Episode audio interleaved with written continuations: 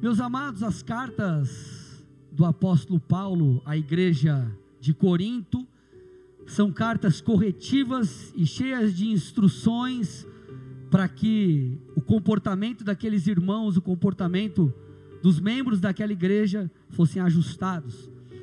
Se você parar para dar uma olhada geral, só na primeira carta de Paulo aos Coríntios, você vai perceber que o apóstolo lida com 11, ou ele fala sobre 11 assuntos diferentes ao escrevê-la. Então, são vários assuntos que o apóstolo trata para, tra para trazer alinhamento à igreja de Corinto, e um dos assuntos tratados pelo apóstolo é a ceia do Senhor. Lá em 1 Coríntios 11, depois nós vamos ler o texto aqui, você vai perceber que Paulo precisou ajustar, trazer clareza e pontuar alguns aspectos. E por quê?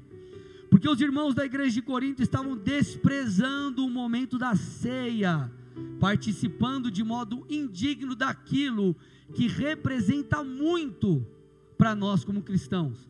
A ceia do Senhor, gente, é muito mais do que um momento onde nós comemos um pãozinho, bebemos um suquinho e é um ritualzinho. Na verdade, não. Na verdade, é uma ordenança do Senhor, é um princípio cheio de verdades espirituais, e nós vamos estudá-lo aqui nessa noite. Mas vamos compreender o que estava acontecendo lá em Corinto. Abra comigo aí 1 Coríntios, capítulo 11, versículos 17 a 22. 1 Coríntios 11, 17 a 22.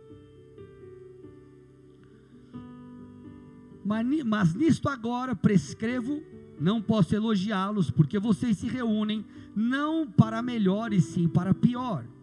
Porque antes de tudo estou informado de que quando se reúnem na igreja, existem divisões entre vocês. E eu, em parte, acredito que isso é verdade. E é até necessário que haja partidos entre vocês, para que também os aprovados se tornem conhecidos entre vocês. Quando, pois, se reúnem no mesmo lugar, não é a ceia do Senhor que vocês comem porque quando comem, cada um toma antecipadamente a sua própria ceia. E quando um fica com fome, é, enquanto um fica com fome, outro fica embriagado. Será que vocês não têm casas onde podem, onde podem comer e beber? Ou menosprezam a igreja de Deus e envergonham os que nada têm? Que posso dizer a vocês? Devo elogiá-los? Nisto certamente não posso elogiá-los. Então, meus amados, a ceia do Senhor foi estabelecida por Jesus. Você vai ver isso em cada um dos evangelhos. E como que funcionava a ceia? Ela era originalmente um banquete, era uma refeição, e no final dessa refeição, após esse banquete, eles faziam a cerimônia da ceia, essa cerimônia parecida com a que fazemos aqui, onde eles celebravam utilizando o pão e o vinho, lá em Mateus 26, versículos 26 e 28, é um dos exemplos dos textos nos evangelhos que você vê isso. Olha lá, enquanto comiam, Jesus pegou um pão e abençoando-o partiu e deu aos discípulos dizendo: Tomem, comam, isto é o meu corpo. A seguir, Jesus pegou o cálice, tendo dado graças, o deu aos seus discípulos, dizendo: Bebam todos dele, porque isto é o meu sangue, o sangue da aliança derramado em favor de muitos, para a remissão de pecados. Então eles comiam um pão que representava o corpo de Cristo. E eles bebiam do vinho, nós bebemos aqui do suco que representa o sangue do Senhor, trazendo ali, firmando, estabelecendo uma unidade entre eles, uma aliança. Agora, o que estava acontecendo na igreja de Corinto? Um dos problemas da igreja de Corinto era que essas refeições, porque lembra que eu falei? Era uma refeição e eles celebravam na sequência essa ceia, esse momento de comunhão também, mas um momento espiritual. Esse momento eles estavam se tornando, esse momento de refeição, desculpas para alguns comerem exageradamente, excessivamente, caindo em glutonaria e também se embebedarem. Vale um parênteses aqui, eu não sei se você sabe, irmão, mas glutonaria é pecado. Olha para o irmão do seu lado e fala: Você comeu muito no almoço hoje? Quem, quem, pode, quem pode aí de verdade, é, é seja sincero, você foi comendo um rodizião, né? Rodizião. Você é rodízio de pizza, de carne, de churrascaria, de japonês. Glória, aleluia. Ei, shei, calabase. né? Você comeu tanto que você sentou no carro, você teve que desabotoar a calça. Levanta a mão. Fala a verdade. Somos nós. Tamo junto. Misericórdia, Jesus amado. Agora, além disso, gente, além dessa comilança sem tamanho, além dessa dessa essa bebedeira, enfim, os coríntios, eles estavam se comportando com uma espécie de partidarismo ou o que, que eles faziam ali? Os membros que eram ricos daquela igreja, eles comiam antes dos menos favorecidos e deixavam o resto para aquela galera, causando divisão em virtude do egoísmo. Então a Santa Ceia deixou de ser um momento espiritual e deixou de ser um momento de unidade e comunhão e tornou-se um momento sem propósito e pecaminoso. Eu vou repetir. O momento da ceia deixou de ser um momento espiritual de honra e adoração ao Senhor, um momento de unidade e comunhão e tornou-se um momento sem propósito espiritual e um momento pecaminoso. Por isso que Paulo diz lá nos versículos 27 a 29 de 1 Coríntios 11 o seguinte: você já deve ter lido, ouvido, enfim. Por isso, aquele que comer ou beber o cálice do Senhor indignamente, olha lá, será réu do corpo e do sangue do Senhor. Que cada um examine a si mesmo e assim coma do pão e beba do cálice. Pois quem come e bebe sem discernir o corpo, come e bebe juízo para si. Então Paulo está dizendo aí, vocês estão participando desse momento de forma indigna, vocês estão participando de qualquer forma, vocês não estão entendendo o que isso significa. Há falta de temor, há pecado aqui no, no meio desse momento. Será que vocês não entenderam que neste momento Cristo tem que ser exaltado, Ele é o centro. Então era um momento santo, era um momento que falava da centralidade de Cristo na vida de muitos. Nós aqui na nossa igreja celebramos a ceia do Senhor sempre nos primeiros cultos regulares do mês. O que é um culto regular? Quinta e domingo. Se tiver um culto de sábado, por exemplo, culto de casais no primeiro sábado, a gente não faz, não, não faz a ceia nesse culto. É nos cultos regulares, quinta e domingo, os primeiros do mês. Nós celebramos a ceia do Senhor. Existem outras igrejas que fazem em outras semanas do mês, ou sei lá, mais de uma vez no mês. Isso é uma, uma questão ali local, da igreja local. Agora, a Bíblia não nos diz de quanto em quanto tempo, ou qual era a frequência que de fato isso era feito, mas creio eu que certamente eles celebravam mais vezes a ceia do Senhor. E qual era, gente? Qual deve ser o resultado desse momento? Um dos aspectos da ceia, existem vários, um dos aspectos que a ceia precisa fazer, a ceia precisa ter em nós um efeito memorial. Repete comigo: efeito memorial. Mais forte, efeito memorial. O que, que é isso, gente? Um efeito memorial é lembrar-se da obra de Cristo e de tudo o que ela gera, o que ela faz em nós.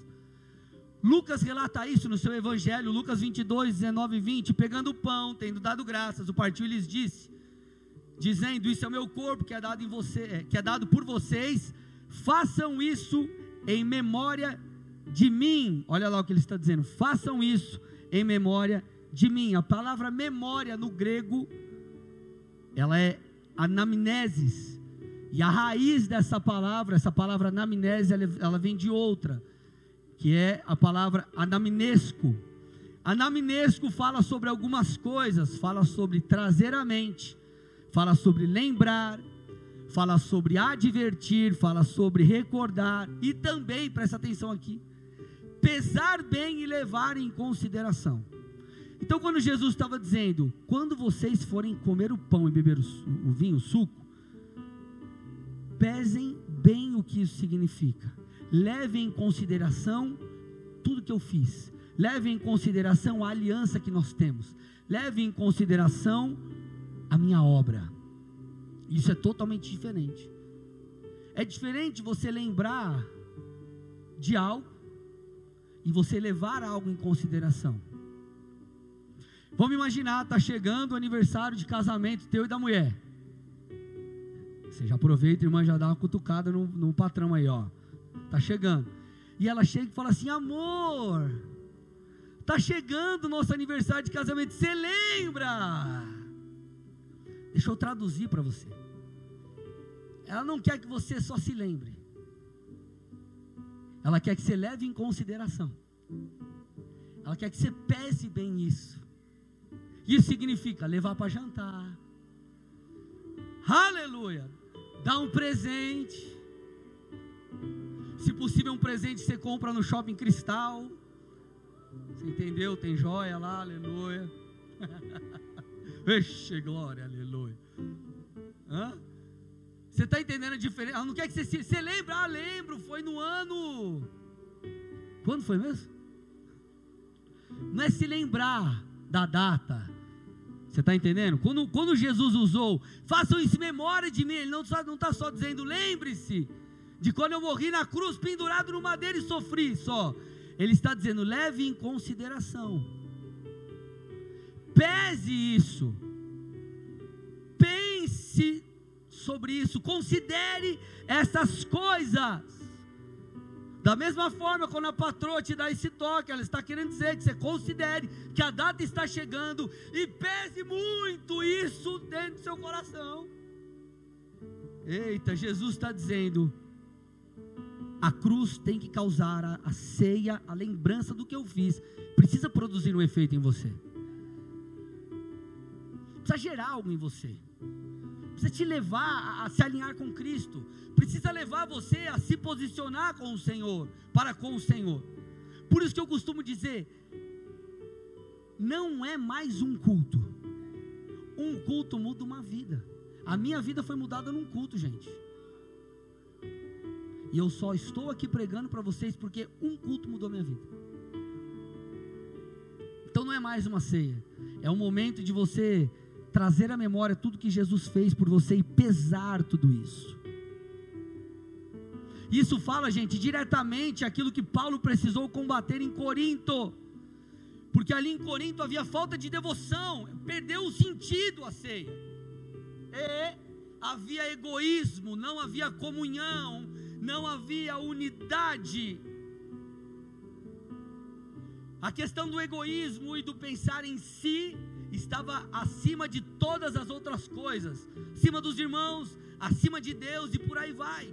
Então os ricos tomavam a frente, comia tudo, largavam o resto para a galera comer. Eles comiam de qualquer jeito, não havia unidade. Enfim, não havia mais devoção. Deus não era o primeiro.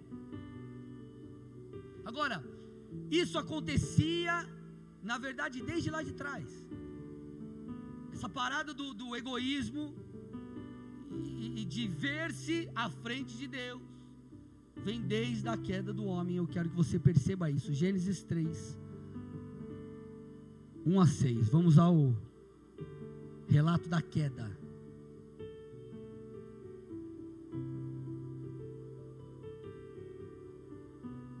Diz o texto: Mas a serpente, mais astuta que todos os animais selvagens que o Senhor Deus tinha feito, disse à mulher: é verdade que Deus disse: Não comam do fruto de nenhuma árvore do jardim? A mulher respondeu à serpente: Do fruto das árvores do jardim podemos comer, mas do fruto da árvore que está no meio do jardim, Deus disse: Vocês não devem comer dele, nem tocar nele, para que não venham a morrer. Então o Senhor falou: Pode comer de qualquer árvore, de, do fruto de qualquer árvore, mas dessa árvore aqui, que está no meio, a do conhecimento do bem e do mal, você não pode comer Aí o texto continua: Então a mulher, então a serpente, disse a mulher: É certo que vocês não morrerão, porque Deus sabe que no dia em que dele comerem, os olhos de vocês se abrirão, e como Deus, vocês serão conhecedores do bem e do mal. Olha a proposta da serpente. A serpente falou assim: Ó, não importa, vamos parafrasear aqui, não importa o que Deus falou. No dia que vocês comerem, os seus olhos vão se abrir e como Deus vocês serão conhecedores de muitas coisas. Aí olha o que a continuação nos traz. Vendo a mulher que a árvore era boa para se comer, agradável aos olhos e árvore desejável para ter entendimento, comeu. Olha lá, gente. Ela viu que a árvore era boa para se comer, agradável aos olhos e desejável para dar esse entendimento. Então ela comeu, deu o fruto para o seu marido e ele também comeu. Obviamente a mulher ela foi tentada, houve uma sugestão de Satanás, mas a mulher e posteriormente o homem, o primeiro casal caiu e caiu por quê? Por causa da cobiça, eles viram e desejaram e eles colocaram seus desejos à frente de Deus. O primeiro casal não pensou nas consequências, não pensou no alerta que Deus havia dado, sequer pensou no próprio Deus que seria desonrado por aquela atitude. Eles simplesmente viram, desejaram e porque desejaram, comeram. Eles simplesmente pensaram em si. E o que a cruz mostra para mim e para você, o exemplo que Jesus nos deixa, é o oposto. O pai não pensou em si, ele pensou em nós, então ele enviou o filho. O filho não pensou em si, ele nos via sendo salvos profeticamente no futuro, então ele se entregou. Então, enquanto na igreja de Corinto havia egoísmo, enquanto no relato da queda o primeiro casal pensava em si, a cruz emite um novo grito, e o grito da cruz é: o Pai está no centro, o Pai precisa estar no centro, o Pai é o primeiro, Ele é o primeiro. Aleluia!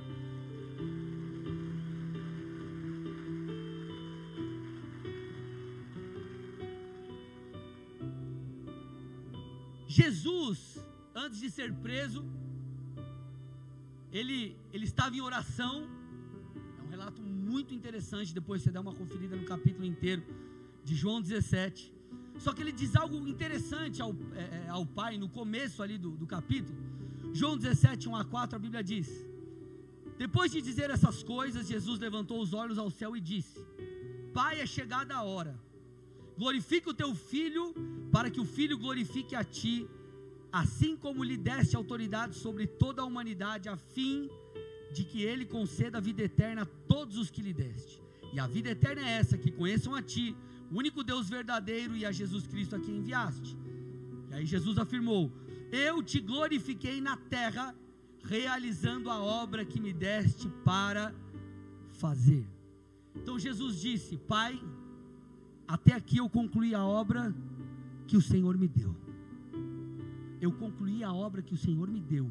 E você sabe, na sequência, Jesus, ele sofre ali no Getsemane, ele sofre, é, é, é aliás, quase sendo crucificado pela via dolorosa e por todos os aspectos anteriores. Ele sofre na cruz e ele se entrega completamente. Agora, é muito interessante a, a, a essa, essa paixão do Senhor por nós, esse amor do Senhor por nós, é, esse, esse aspecto oposto do nosso, que é um egoísmo. Jesus, ele na verdade é, aceitou ir, o Pai entregou o próprio Filho, Jesus foi. E por que, que é interessante eu, eu falar um pouco sobre isso? Porque nós focamos tanto no aspecto da cruz, e a cruz com certeza foi muito doloroso que Jesus enfrentou. Só que quando nós olhamos para isso, as pessoas têm a seguinte mentalidade: ah, Jesus desceu do céu, penduraram ele numa cruz, ele morreu, acabou.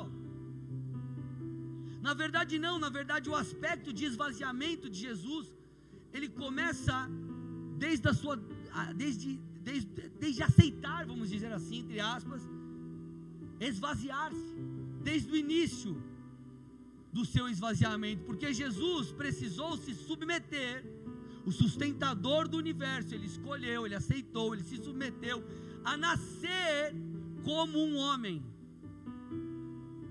Você tem noção que Jesus foi um bebê que foi gerado no ventre de Maria? Você consegue entender isso?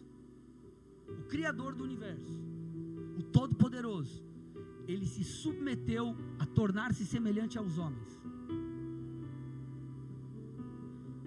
Jesus precisou viver como uma criança, ele precisou aprender muitas coisas, ele se submeteu aos seus pais, até que, com 30 anos, inicia o seu ministério, ele, ele precisou esperar todo esse tempo. Jesus, ele dependeu, ele foi dependente da capacitação do Espírito, ele não veio, meu irmão, aqui, saiu dando Hadouken que não tinha como homem. Ele sofreu, ele chorou, ele foi humilhado, ele foi rejeitado. Você consegue entender isso? O Criador de todas as coisas, o sustentador do universo, foi rejeitado por nós, rejeitado pelos homens, até que ele passou por todo esse processo de humilhação, morreu sem pecado, ressuscitou ao terceiro dia e está sentado à direita do Pai, sobre todo principado, potestade, sobre todo e qualquer espírito.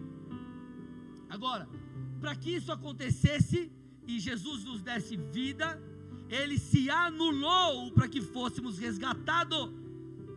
Isso é o oposto do que nós vemos na igreja de Corinto, isso é o oposto do que nós vemos no relato da queda, isso é o oposto muitas vezes que nós vemos nas nossas vidas. A pergunta que eu te faço é: será que nós temos nos humilhado ou nós temos aberto mão de coisas que talvez são prazeres da nossa carne para que possamos glorificar a Deus em santidade? Será que Jesus tem sido o primeiro? Será que quando nós vamos tomar uma decisão, enfim, de repente você vai, é, você vai mudar de cidade, sei lá, alguma coisa assim, você pergunta para Deus qual é a vontade dele, você sai fazendo a tua e pede para Deus te abençoar? Jesus ele é o centro da sua vida, ele é, é, ele é o fundamento de todas as coisas ou não? Em que lugar Jesus está na sua vida? Será que você se submete a Deus, ama a Deus, busca a Deus, ora, independente das circunstâncias que você está vivendo? Ou isso depende das suas emoções? Ou isso depende das questões internas? Isso depende se você está com grana, se você não está? Quando Paulo afirmou, tudo posso naquilo, naquele que me fortalece, nós usamos esse texto para muitas coisas. Ah, posso prosperar, eu posso isso, eu posso aquilo, mas o contexto não é esse. Paulo está afirmando: tendo muito ou tendo pouco, eu posso tudo, eu sei viver na abundância, mas eu sei também viver na escassez. Se eu tiver com grana ou não tiver com grana, se eu estiver passando necessidade ou vivendo os melhores dias da minha vida, isso não vai mudar minha espiritualidade. Isso não vai mudar meu posicionamento com Cristo. Eu vou andar em santidade independente das coisas. Eu vou buscar a Deus independente das coisas. Eu vou continuar adorando, eu vou continuar servindo, eu vou continuar buscando, não importa as circunstâncias. Porque Deus está acima delas. Por quê? Porque Ele é o centro, Ele é o fundamento.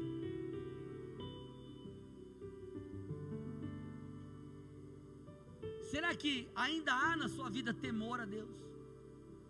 Será que você tem temido a Deus? A Bíblia diz: o temor do Senhor é o princípio da sabedoria. Caminhar em sabedoria é de extrema importância para que você construa. Provérbios 24 diz isso. A sabedoria constrói, constrói a casa. Casa tipifica a sua vida, seu ministério, tua família. Nós precisamos de sabedoria. Agora, o fundamento principal da sabedoria é o temor a Deus.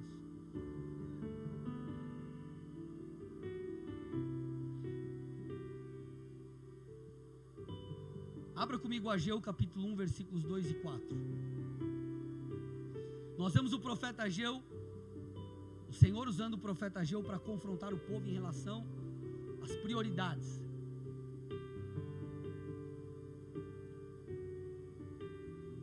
Ele diz assim: Assim diz o Senhor dos Exércitos: Este povo diz: Ainda não chegou o tempo, o tempo em que a casa do Senhor deve ser reerguida ou reconstruída por isso a palavra do Senhor veio por meio do profeta Ageu dizendo: Acaso é tempo de vocês morarem em casas, em casas luxuosas, enquanto este templo permanece em ruínas?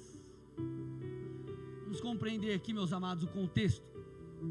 O povo de Deus, o povo de Deus havia sido levado cativo para a Babilônia, e seu maravilhoso templo ele havia sido destruído lá em 586 a.C.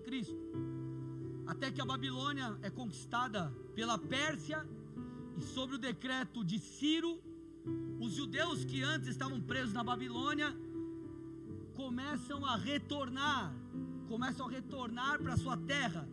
E eles então começam a reconstruir o templo que havia sido destruído. O templo era o centro da, da vida do povo de Deus, falava do relacionamento com o Senhor, falava de uma prioridade.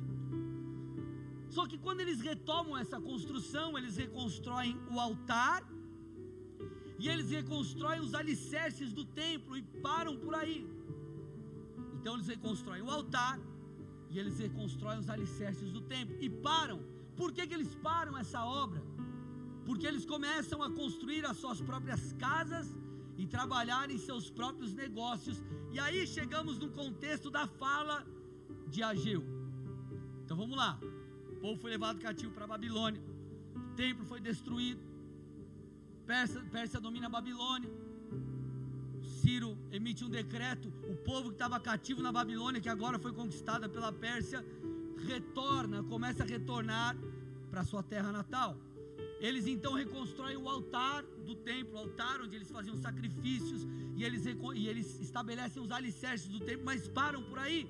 Por quê? Porque estavam focados em suas casas, em seus negócios.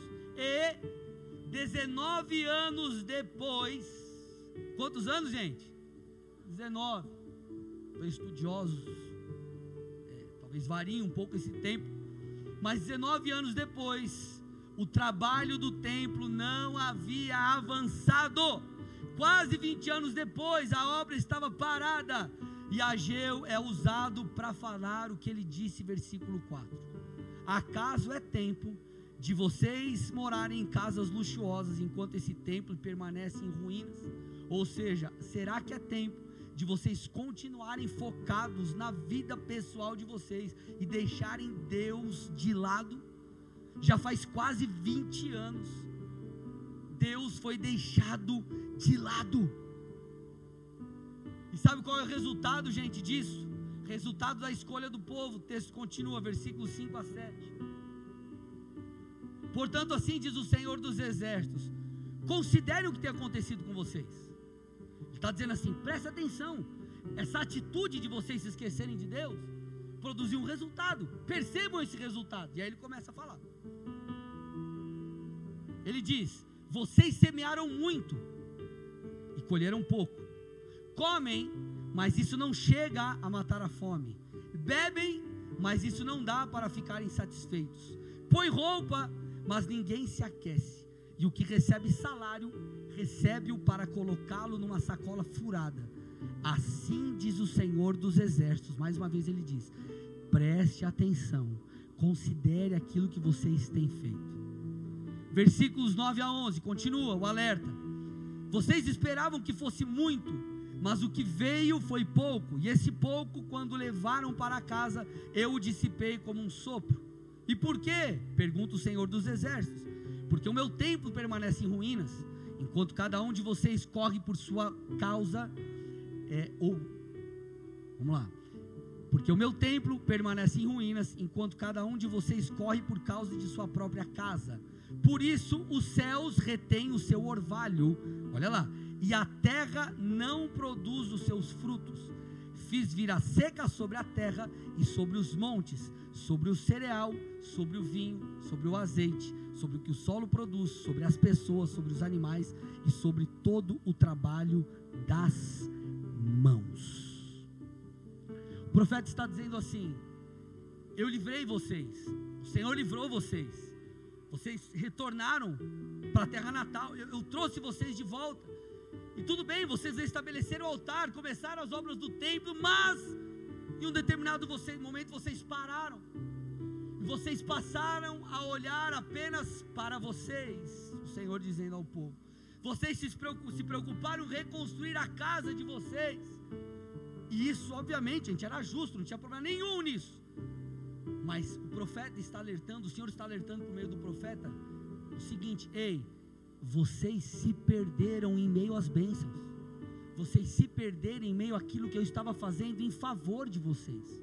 Vamos lá, gente, quanto de nós não começamos bem a caminhada com o Senhor? Talvez você chegou na igreja quebrado, quebrado em todos os sentidos, quebrado emocionalmente, quebrado financeiramente, talvez quebrado é, na sua saúde mal, e o Senhor iniciou uma obra de restauração. Você entregou a tua vida a Jesus, Ele sarou suas feridas emocionais. Quem sabe sarou o teu físico, é, trouxe provisão e você vive o que você jamais imaginou viver. Só que no meio desse processo, você talvez se embriagou com as bênçãos. Você talvez no meio do processo deixou de olhar para Deus, ou não olha mais para as coisas de Deus com tamanha intensidade. E detalhe, óbvio, a vida ela é feita de ciclos, ela é feita de momentos. Existem fases que você vai focar em algo aqui, em algo acolá. Só que A pergunta chave é: em qual lugar Deus está? No centro ou fora dele? Ele é o primeiro, ele é o segundo, ele é o terceiro, ele é o quinto, ele é o décimo, ele é o último. Deixa eu te falar uma coisa, o que o profeta deixa claro aqui. Muitas questões naturais que são acometidas a mim e a você, elas têm como origem fatores espirituais. Ele está dizendo: você não percebeu que o céu está fechado? Você não percebeu que a falta de colheita não tem a ver com o plantio, tem a ver a falta de plantio tem a ver com outras coisas, tem a ver com a da sua aliança comigo, tem a ver com a sua devoção, tem a ver com a sua entrega, tem a ver com a tua santidade, tem a ver com eu e você, porque eu, eu, eu não morri na cruz apenas para te dar coisas, eu me dei por você, o Senhor diz. Eu me dei por causa de você, eu quero você. Eu quero seu coração, eu quero um relacionamento contigo, eu quero que você se entregue a mim.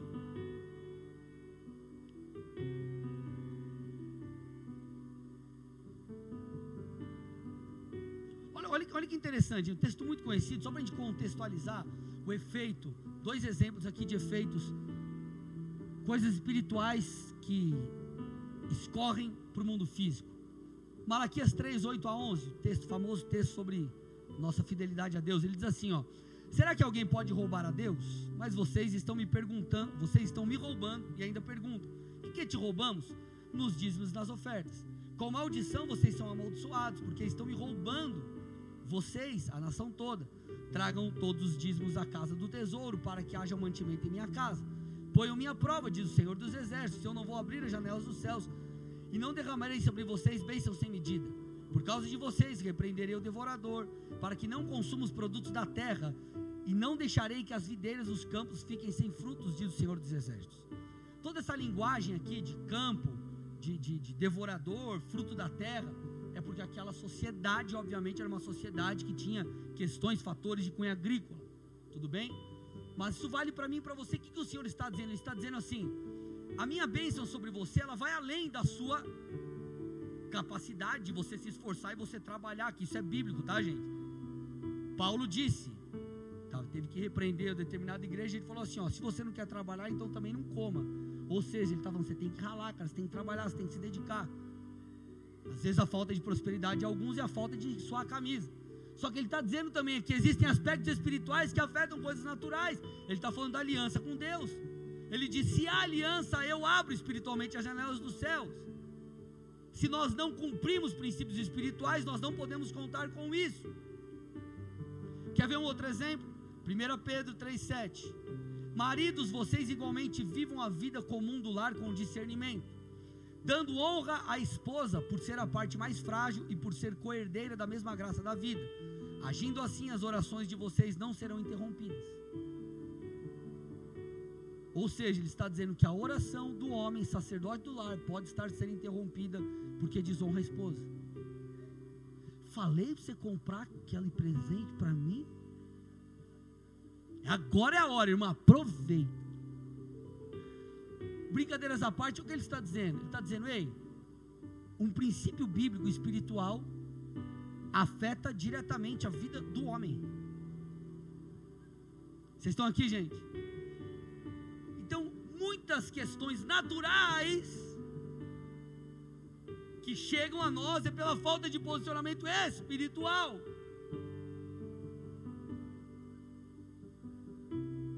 Então, a, a, tua aliança com Deus, a tua vida com Deus, a, estar fundamentado em princípios espirituais,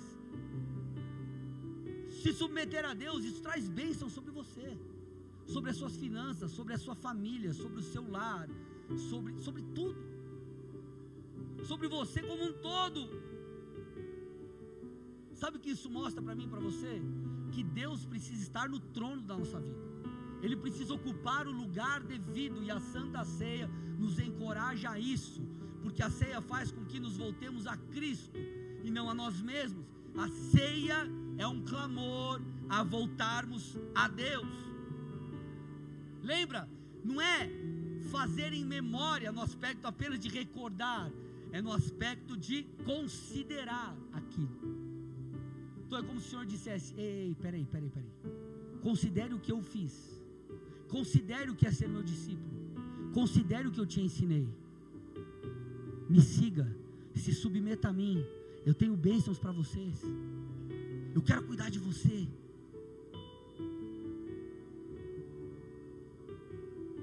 Guardadas, obviamente, as devidas proporções, essa questão da ceia, quanto ao egoísmo é, é, é, é, daquele, daquele povo, era parecido com aquilo que nós vemos aqui nos dias de Ageu. E a pergunta que eu te faço é: você é alguém que apenas olha para si, ou você olha em primeiro lugar para Deus? Quem está no centro da sua vida? É fácil você descobrir isso, quer ver? Vamos lá. Sua rotina coloca Deus como primeiro ou não? Aí já mostra.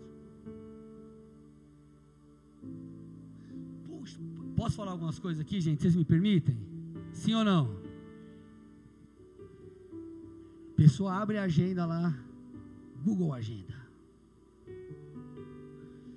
Programa dois meses de comunhão. Ó, hoje eu vou na casa do fulano e vai fazer pizza. Aleluia. Na sexta eu vou na casa do outro irmão. Esse irmão, pensa numa irmã. Essa, essa tem mão boa. Aquele empadão, oh glória. Com a pimentinha assim, ó. Oh aleluia. Aí programa dois meses. Aí você chega no domingo e fala: Vamos para o culto. Ah, não me programei. Oh, cara, você está orando? Pois é, não tenho tempo. Você está lendo a Bíblia? Olha, minha vida está tão corrida. Mas aí saiu o filme novo no cinema, o cara foi. Teve o jogo da Copa, o cara assistiu. Fala, Deus. Teve a feira do videogame no shopping tal. O cara foi. Vocês estão entendendo, gente, como é simples a gente perceber? A nossa rotina ela exalta a Deus ou não. As suas escolhas. Aquilo que você diz sim e para aquilo que você diz não, falam se você coloca a Deus em primeiro lugar ou não. Vamos para a célula? Ah, não, mas vamos lá para a balada? Vamos. Vocês estão entendendo? É simples. Às vezes a gente. Uau! A sua rotina, ela fala sobre as suas prioridades.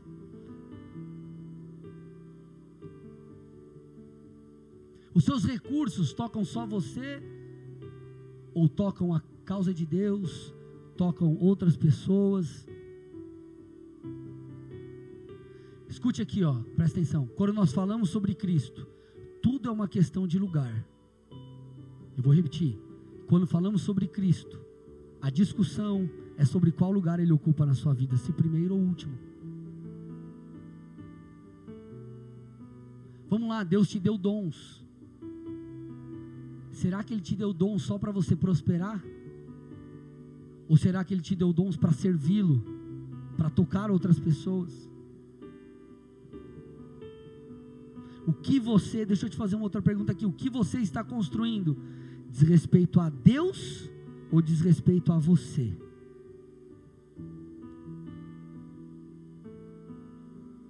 Deixa eu te falar uma coisa, a vida, eu falei e vou repetir, a vida é feita de ciclos.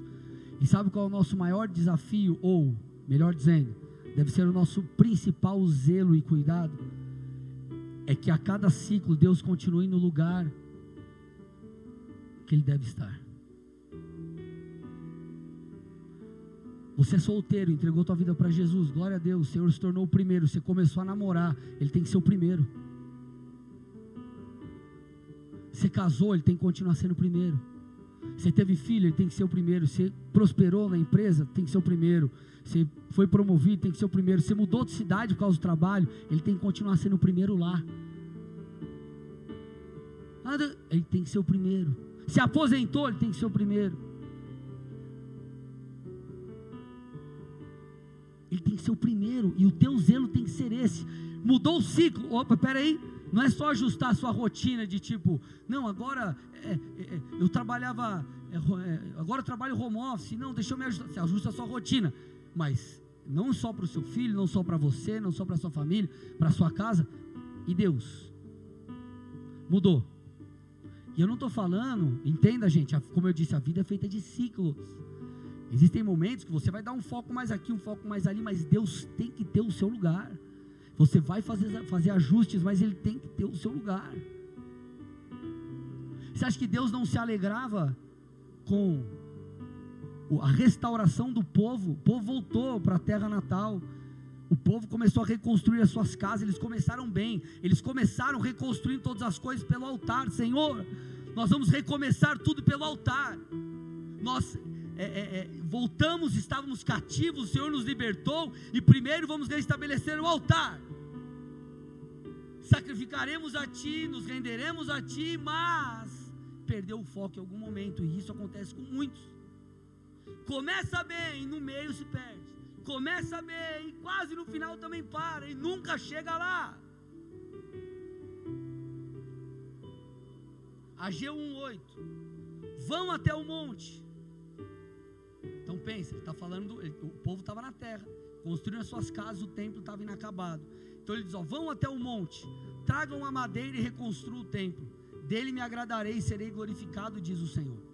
Durante o cativeiro ali de 70 anos, obviamente deu tempo das florestas ao redor se recuperarem, garantindo o suprimento necessário de madeira. Então o Senhor disse: Ei, vá, busque, volte a me adorar. Volte a praticar coisas. Volte a construir o templo, ou o teu secreto, ou teu lugar de adoração, ou tua vida de oração. Volte para o templo, volte os seus olhos para Deus. Vai lá, pega a madeira, pega a madeira no monte. Quem foi crucificado num madeiro em cima do monte? Vai, sobe o monte. Olha para o madeiro. Olha para Cristo. Busque o Senhor. Reconstrua o templo. Coloque Deus novamente em primeiro lugar. Qual seria o resultado disso, gente? Todos aqueles efeitos sobre a terra todos aqueles efeitos negativos que o Senhor falou, ei, se atente, seriam revertidos, a bênção de Deus estaria sobre eles. Agora me escute, estamos caminhando para o final da mensagem. O retorno que o Senhor espera para o templo, para o templo, para esse lugar, para a presença de Deus. Fala, falam de duas coisas, são dois retornos. Vocês estão aqui, gente? Deus está falando com alguém, eu não. Então dá um glória a Deus, uma salva de palmas a Jesus aí.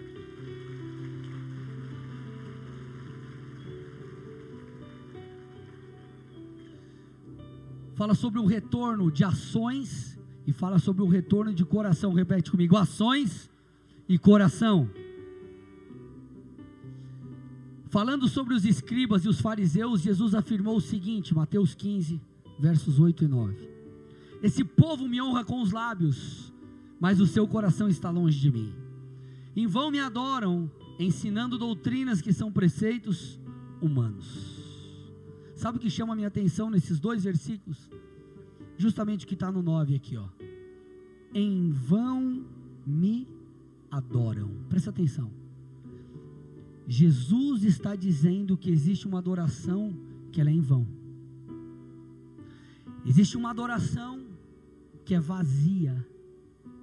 Existem práticas minha e tua que elas não passam de rituais vazios, elas não passam de afazeres.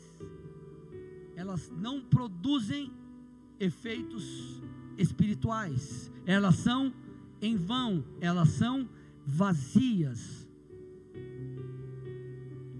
Quando nós retornamos nós precisamos primeiramente retornar com o nosso coração, ou retornar o nosso coração. Nós precisamos nos arrepender de nossas palavras vazias.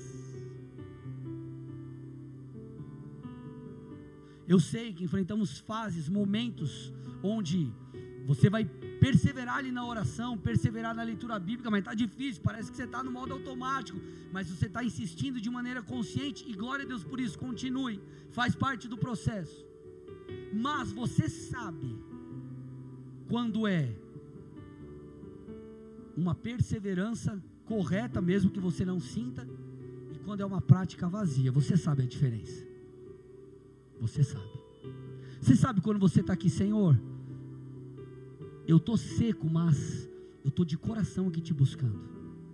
E você sabe quando é em vão, quando não há interesse, quando é vazio. É disso que Jesus está falando. Ele não, tá, ele não está falando da insistência, de buscar sem sentir, de perseverar em oração, que ele nos ensinou. Isso é lindo, é maravilhoso, é nobre. O problema está aqui, ó. Antes de retornar com as ações, ou para que as ações produzam efeitos, você vai entender o que são as ações. Nós precisamos retornar de coração. E assim era o rito da ceia em Corinto. Virou uma comilança, virou uma bebedeira. Ninguém se importava mais com ninguém. O foco não era Cristo. Você está entendendo por que, que Jesus está dizendo? Façam isso sempre em memória de mim. É para que vocês se lembrem, ou melhor, pesem no coração de vocês, reflitam sobre eu ser o centro. A ceia, gente, ela é uma espécie de prumo. A ceia é uma espécie de imã que nos traz de volta. A ceia não é lugar de divisão e de afastamento. A ceia é lugar de arrependimento e de reconciliação. Então nós precisamos voltar com o coração e nós precisamos voltar também com as nossas ações. Eu falei há pouco, lembra sobre a rotina glorificar a Deus ou não? Eu te pergunto, o que você parou de fazer que não deveria ter parado? Pastor, parei de orar. Pastor, parei de ir para a célula. Pastor, parei de jejuar. Pastor, parei de, de ler a Bíblia. Parei. Coloquei outras coisas no lugar. Eu parei. Apocalipse 2, 4 e 5. O Senhor falando ao líder da igreja de Éfeso. Ele diz assim: ó, Vocês abandonaram o primeiro amor. Ele traz vários pontos positivos. Se você voltar alguns versículos, você vai perceber que ele exalta a igreja de Éfeso. Mas ele traz um detalhe importante. Ele fala assim: ó, contudo, vocês perderam o primeiro amor. E aí ele diz assim: aqui está o ponto-chave, versículo 5. Lembre-se, pois, de onde você caiu. Lembre-se onde você caiu. Lembre-se o que aconteceu. Onde você vacilou se arrependa e volte à prática das primeiras obras. Então ele está dizendo: onde a coisa saiu de lugar? Onde você se perdeu e parou de orar? Onde você se perdeu e parou de adorar? Onde você se perdeu e, e parou de honrar a Deus? Que lugar é esse onde é, o que as pessoas falaram entrou dentro de você de tal forma que você se perdeu no Senhor? Onde que tudo deixou de fazer sentido, o que antes fazia sentido, onde hoje não faz mais. Como assim? Jesus disse: se lembre, lembre o que aconteceu e arrependa-se disso. Aí ele diz: após isso, após lembrar e se arrepender, volte. volte. Volte para o Pai. Volte para a casa do Pai. Volte, o Pai está te esperando. O Pai está te esperando no secreto, Ele está te esperando para você orar, Ele está esperando você voltar a jejuar, Ele está esperando você adorar. Volte, volte, volte, volte. Pastor, tudo perdeu sentido. Ele está dando aqui a receitinha de bolo. Lembre-se onde aconteceu a queda. Se arrependa disso e retorne volte a praticar o que você nunca deveria ter deixado de praticar. você percebe que esse texto, texto de Ageu, texto de Paulo aos Coríntios, tudo converge para Deus no centro, tudo converge para o Senhor no trono, tudo converge para colocarmos Ele em primeiro lugar. Me escute, sua vida não vai fazer sentido enquanto Deus não for o primeiro. Você vai de alguma forma se sentir frustrado, vai existir um vazio no seu coração. Você pode ter um, você pode ter o melhor carro do mundo, a melhor casa do mundo, pode ser rico, milionário todos os seus projetos pessoais se cumprirem, se você não estiver no centro da vontade de Deus, você não será pleno. Em contrapartida, Paulo disse: Eu sei viver na abundância, eu sei viver na escassez. E independente do cenário, Jesus era o centro. Por isso que ele diz no final da vida dele: Eu combati o bom combate, eu completei a carreira e guardei a fé. Eu cheguei no fim pleno porque não tem a ver com a circunstância, tem a ver com Ele, não tem a ver com o que eu tenho ou com o que eu deixo de ter, tem a ver com Ele, com pouco ou com muito, eu vou adorá-lo, eu vou honrá-lo. Ele é o centro, Ele está no centro.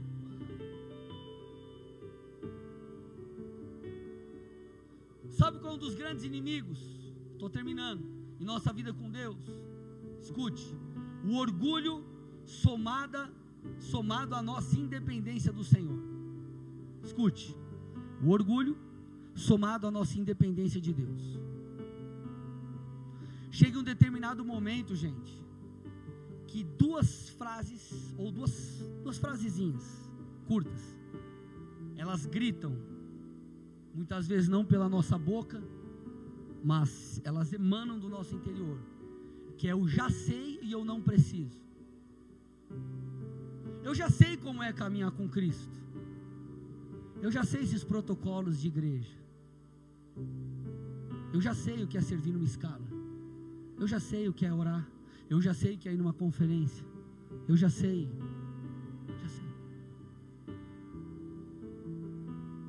Só que quando você diz já sei, o não preciso se torna uma outra frase, uma outra expressão que ecoa dentro de você.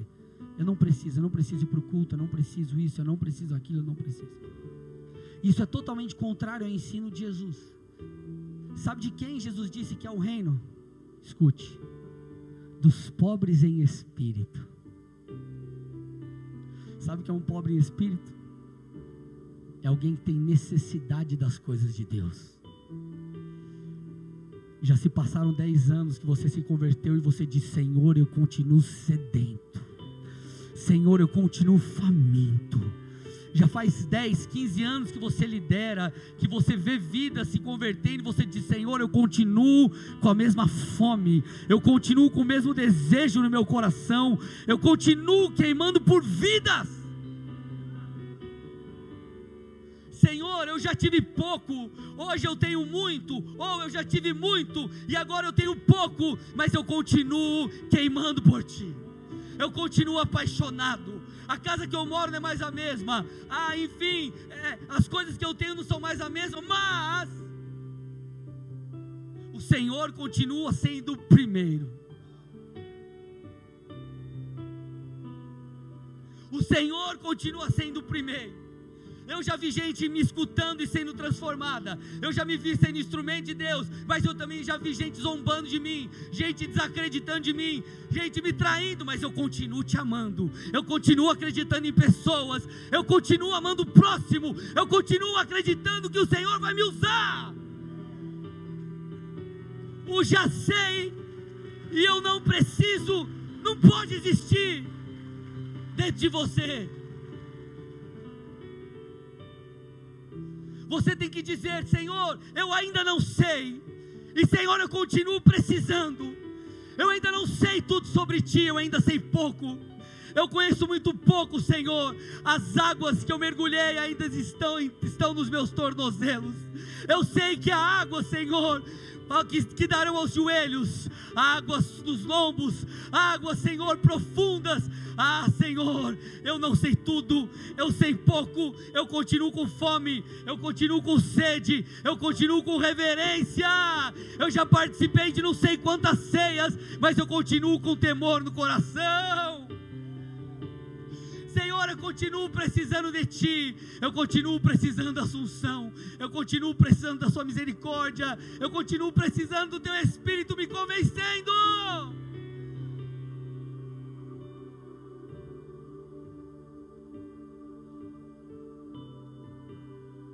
Você não pode ser pego por isso.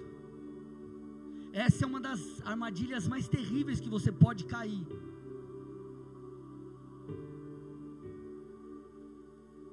Eu não sei quantas conferências eu já fui, gente. Eu não sei quantas. Mas eu estarei em mais uma, com os ouvidos abertos, ouvindo aquilo que Deus tem para nós.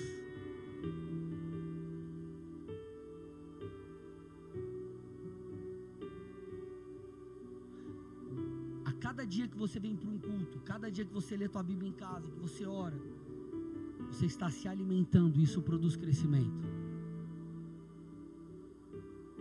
Escute. O Antigo Testamento, ele era a sombra do Novo. Ou seja, ele mostrava, ele, aponta, ele as coisas que aconteciam no, Novo, no Antigo Testamento era apenas um vislumbre de princípios que apontavam para o Novo. Lá atrás, o povo precisava diariamente buscar o maná, o alimento que descia do céu todos os dias. Diariamente eles tinham que fazer isso. Vai lá e busca o alimento que veio do céu, busca o alimento que veio do céu. Se alimentava com aquilo que vinha do céu, com a provisão diária do Senhor. Sabe o que Jesus falou? Jesus disse, Novo Testamento, eu sou o pão vivo que desceu do céu. Sabe o que ele estava dizendo? Ei, lá atrás, vocês buscavam o maná, mas aquilo era apenas um indício do que vocês devem buscar hoje. Eu não ensinei vocês todos os dias buscarem o pão do céu? Eu sou o pão do céu. As minhas palavras são vida. Eu que te alimento. Quem comer do que eu tenho para dar, quem beber das minhas águas, não vai ter sede, não vai ter fome. Lembra que você aprendeu lá? Faça aqui, eu sou o pão vivo. Então é o que Jesus nos diz: Eu sou o pão vivo, me busque. A oração do Pai Nosso não é apenas uma oração de petição, ela ensina princípios. Ela nos ensina a pedir pelo pão de cada dia. Sabe o que isso mostra? Que Deus tem um alimento espiritual fresquinho para você todos os dias. Todo dia que você entrar na presença de Deus, você pode sentir ou não, Ele tem um alimento espiritual para te dar. Então, como que você pode falar? Eu já sei o que é orar. Eu já sei que é ir para a igreja. Eu já sei que é ir para o culto. Mais uma conferência, mais um culto, mais uma ceia. Precisamos nos apresentar diante de Deus como pobres espirituais. Não, pastor, mas você não entende, isso é fruto de maturidade. Antes, ia na conferência, ia no culto, ia não sei o que, ia não sei o que lá. E, claro, gente, Existem rotinas, existem dinâmicas, às vezes tua vida mudou e não tem como você ir. Entenda o princípio que eu estou explicando, tudo bem, gente? Entenda o que eu estou dizendo. Talvez você estava aqui, se atividade na igreja de segunda a sexta, você estava aqui de tarde e noite, por quê? Porque você estava desempregado, agora você trabalha. Está tá entendendo? Escute o que eu estou. Entenda o princípio. Mas antes, cara, você queria. Você queria estar tá envolvido, você queria fazer, você queria buscar. Aí você diz, ah, pastor, mas isso aí é coisa de crente novo, né? Crente novo, crente novo. Tá lá direto, orando, direto no culto. Ih, pastor, eu já sou maduro, eu já mudei. Eu, eu não falo mais palavrão, tenho as minhas práticas. É, eu me tornei um cara. Eu, eu obedeço a lei de Cristo. Quem te disse que tem a ver com lei? Tem a ver com relacionamento. Jesus resgatou eu e você para um relacionamento. Exige posicionamento, sim, mas a essência é um relacionamento que produz santidade. Quem disse que a, a aspas, maturidade, ou melhor dizendo, a suposta maturidade, te deu autonomia para ser independente? A suposta maturidade não dá autonomia para a gente ser independente de Deus. Escute, estou terminando. João 15, versículos 1 a 7, Jesus disse o seguinte: Eu sou a videira verdadeira e meu pai é o lavrador. Todo ramo que estando em mim não der fruto, ele corta, e todo que dá fruto, ele limpa, para que produza mais fruto ainda. Vocês já estão limpos por causa da palavra que lhes tenho falado. Permaneçam em mim e eu permanecerei em vocês. Como o ramo não pode produzir fruto de si mesmo se não permanecer na videira, assim vocês não podem dar fruto se não permanecerem em mim. Eu sou a videira, vocês são os ramos. Quem permanece em mim e eu nele se dá muito fruto, porque sem mim vocês não podem fazer nada. Se alguém não permanecer em mim, será lançado fora, a semelhança do ramo e secará. E o apanham, lançam no fogo e o queimam. Se, se permanecerem em mim e as minhas palavras permanecerem em vocês, pedirão o que quiserem e lhes será feito. Qual que era o contexto aqui, gente? Jesus já caminhava um bom tempo com seus discípulos, Jesus estava prestes a ser preso. Se Jesus estava prestes a ser preso, nós estamos falando do fim do ministério. Nós estamos falando de diversas experiências e ensinamentos que os discípulos tiveram acesso. Tanto é que no versículo 3, Jesus falou o seguinte, ó: Ei, vocês já estão limpos pela palavra que eu tenho falado. Jesus está dizendo: Eu sei que vocês já caminharam um tanto. Eu sei que vocês já foram mudados em uma certa medida. Poderíamos até dizer que os discípulos haveriam ou tinham sobre si um quê de independência, ou poderiam tornar-se, numa certa medida, independentes, se fôssemos seguir essa linha do que estamos falando aqui. Só que Jesus é nesse contexto que eles falam: eu sei que vocês já foram mudados numa certa medida, mas se lembrem, a vida, a força, a santidade, a unção, a graça para dar fruto não vem de vós, ela vem da videira, ela vem de mim. Então vocês precisam permanecer conectados a mim. Não importam se vocês já foram mudados demais, não importam se os frutos são grandes, não importam se muitas pessoas já vieram e comeram do fruto dessa árvore que é você. Continue conectado a mim. Então, meus amados, a ceia, esse relato de João 15, o texto de Ageu, tudo que nós falamos aqui aponta para o retorno da essência. Volte a amá-lo, volte a buscá-lo, volte a priorizá-lo. Por isso que Paulo diz o seguinte, 1 Coríntios 11, 28 a 30: Cada um então, está falando da ceia aqui, examine a si mesmo, então coma do pão e beba do suco, do cálice.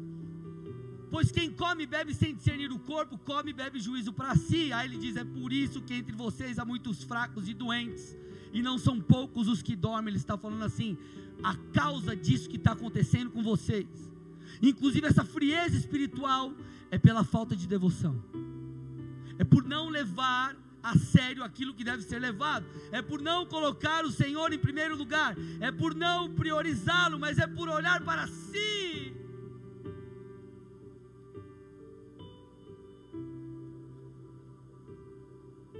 O que faz de mim, de você forte, é olhar para o Senhor e não para nós, é não focar na força do nosso braço, mas é focar naquilo ou em quem é o nosso Deus, tem a ver com estar com Ele.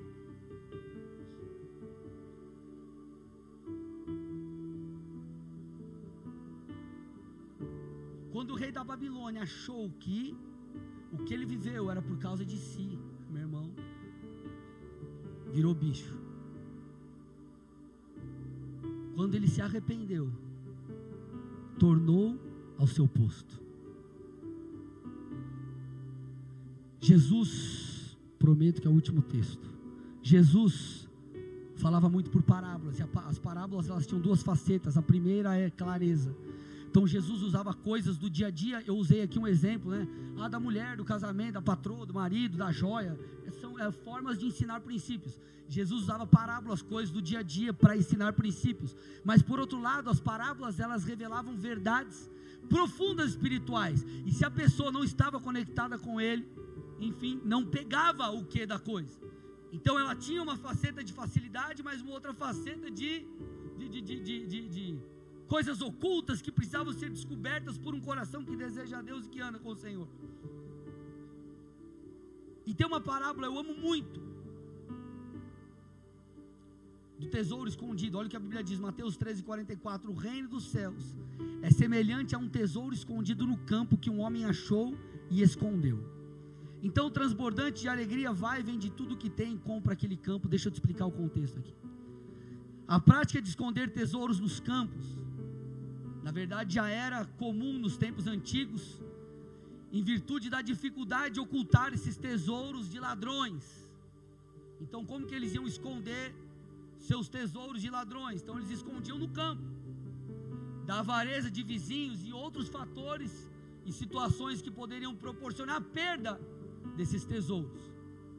E segundo a lei, as leis dos judeus, quem comprasse um campo poderia então se apropriar dos tesouros que haviam ali. A pessoa não podia chegar lá, pegar o tesouro e já era, ela tinha que comprar o campo.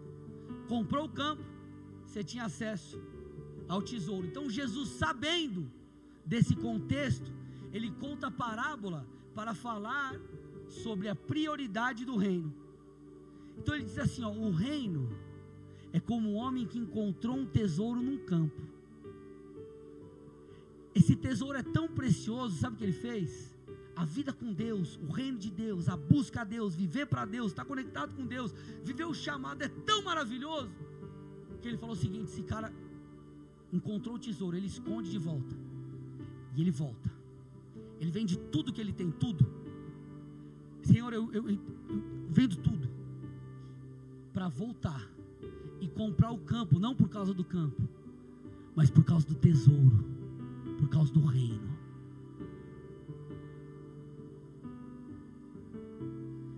Quando você viver no centro, quando você estiver no centro da vontade de Deus, o que vai determinar, você vai perceber, o que vai determinar a tua alegria não são as circunstâncias, mas é o Senhor. Se você pode estar enfrentando dias terríveis, se você está no centro da vontade de Deus, você está em paz. Não é o que determina a sua paz, a sua alegria. É quem determina. É Ele. Então ele está dizendo: o reino é assim. Jesus está alertando, falando: gente, vocês estão entendendo. Vocês, estão entendendo? vocês sabem quando alguém vai lá, encontra um tesouro, é algo tão maravilhoso, que o cara vai e compra aquele campo todo animado. Ele está falando: o reino é assim. E talvez você está desanimado, talvez você está abatido. O Senhor está dizendo: se lembre lembre, o reino é assim, o chamado é assim, o propósito é assim, orar é assim, adorar é assim, jejuar é assim. Volte, volte a fazer aquilo que você não devia ter parado de fazer. Volte os seus olhos para o Senhor. Eu já te abençoei, suas casas foram construídas, eu trouxe vocês de volta para a terra. Agora volta os olhos para aquilo que está inacabado, o seu chamado, o seu altar, a sua vida com Deus, o Senhor.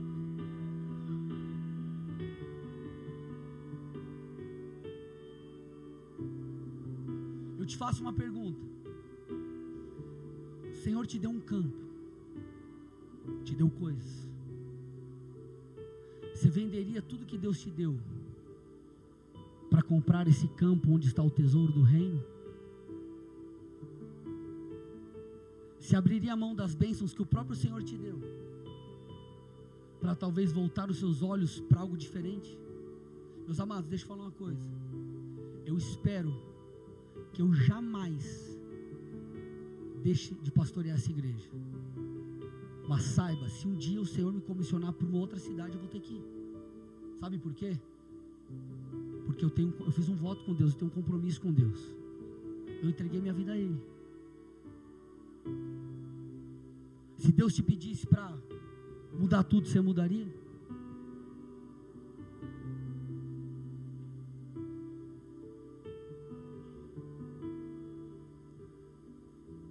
Voltando à essência é o nome da mensagem.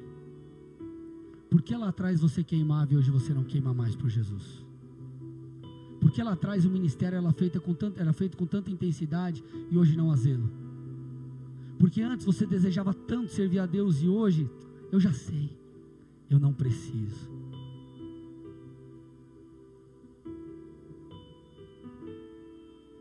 O Senhor está dizendo para nós: não, você não sabe, e você ainda precisa. Feche seus olhos e curva sua cabeça em nome de Jesus.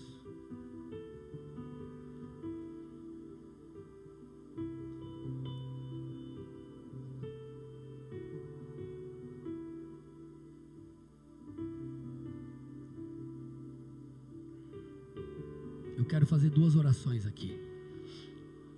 A primeira é por você que está visitando essa igreja, quem sabe pela primeira vez. Ou você já veio outras vezes, talvez você está nos assistindo pela internet. Esse já é lá, o quarto, quinto culto que você nos assiste, nos ouve. Mas hoje alguma coisa aconteceu dentro de você diferente. Não foi uma um ensino, não foi como uma aspas palestra, uma palavra, uma mensagem. Foi uma verdade de Deus que encontrou espaço aí dentro.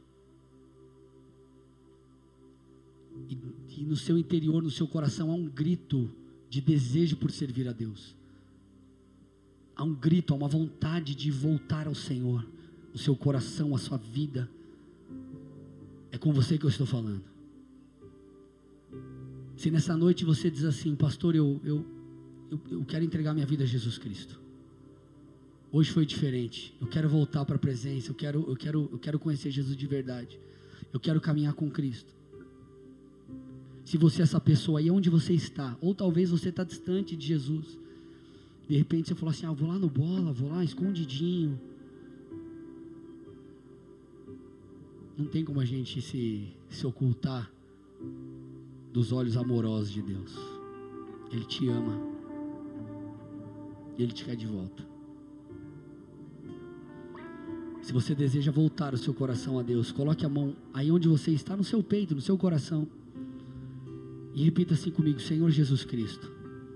Nessa noite, Nessa noite eu, confesso eu confesso que sou pecador, que sou pecador, que eu preciso de salvação. que eu preciso de salvação. Senhor, Senhor, eu preciso tanto de Ti. eu preciso tanto de Ti. Eu me arrependo Eu me arrependo do meu orgulho, do meu orgulho, da minha soberba, da minha soberba, da minha da independência. minha independência. E eu te peço, Eu te me peço, toca hoje. Me toca hoje. Fala comigo, Fala comigo. Muda a minha vida, Muda a minha vida. muda a minha história. Muda a minha história. Eu quero te Eu conhecer quero te conhecer de maneira íntima. de maneira íntima. Eu quero caminhar contigo. Quero caminhar contigo.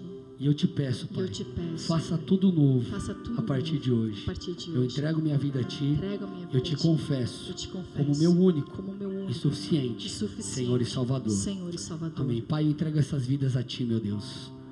Eu te peço, visita-os. Visita os meus irmãos e visita as minhas irmãs. Que eles sejam tocados aqui, Pai. Que todos sejam tocados pelo Teu Espírito de maneira profunda. Que os seus olhos, o seu coração, o seu desejo, que eles se voltem a Ti, meu Deus.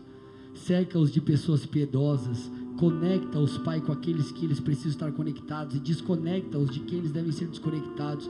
Eu te peço que eles se aproximem de Ti. E eu declaro, profetizo um novo tempo sobre a vida dos meus irmãos. Em nome de Jesus, amém. E amém. Dê uma salva de palmas a Jesus, aleluia. Glória a Deus, glória a Deus, glória a Deus, glória a Deus.